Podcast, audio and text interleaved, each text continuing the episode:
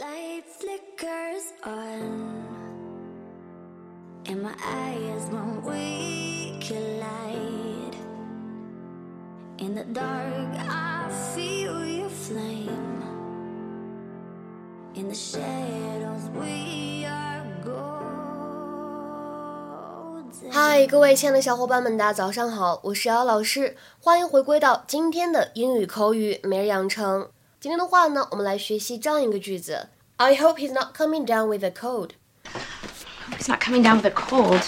I hope he's not coming down with a cold. I hope he's not coming down with a cold. 我希望他没得上感冒。在这句话呢朗读过程当中，我们可以注意一下 not coming 这两个词呢碰到一起的时候，会有一个完全失去爆破的现象。not coming，not coming。 然后呢，后面这个位置 with a 当中呢可以连读，就会变成 with a, with a cold。down 这个单词千万不要给我读成汉语拼音当中的上当的当啊，我会吐血的。down down，注意当中是有一个双元音，其次末尾呢是一个前鼻音来结尾的。 Parker's getting sniffly. Yeah, I noticed that too. He's not coming down with a cold.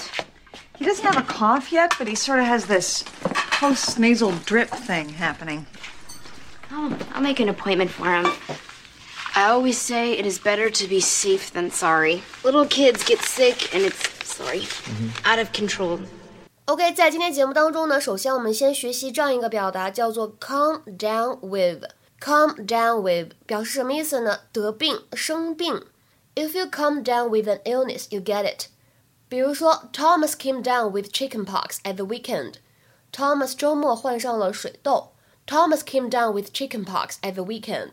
再比如说，I didn't do much this weekend because I came down with a cold。我周末没做什么，因为我感冒了。I didn't do much this weekend because I came down with a cold。再比如说呢，感冒的时候身体非常不舒服，就不想去上班，不想去上学，对吧？我没有去上班，因为我感冒了。I didn't go to work because I came down with the flu. I didn't go to work because I came down with the flu. 那么其实，在刚才对话当中呢，还有这样一个句子，Lynette 她说，Parker 最近呢一直在流鼻涕，Parker's getting sniffly。 Parker's getting sniffly. 这里这个 sniffly 什么单词呢？其实它是由动词 sniffle 变化过来的。sniffle 就指的是吸鼻涕、抽鼻涕这个动作。比如说，You are sniffling a lot today. Have you got a cold？你鼻涕吸溜吸溜一整天了，是感冒了吗？ 那其实呢，在日常生活当中，你也可以使用这样一个短语，叫做 get a runny nose。get a runny nose 也表示的是流鼻涕这样一个含义。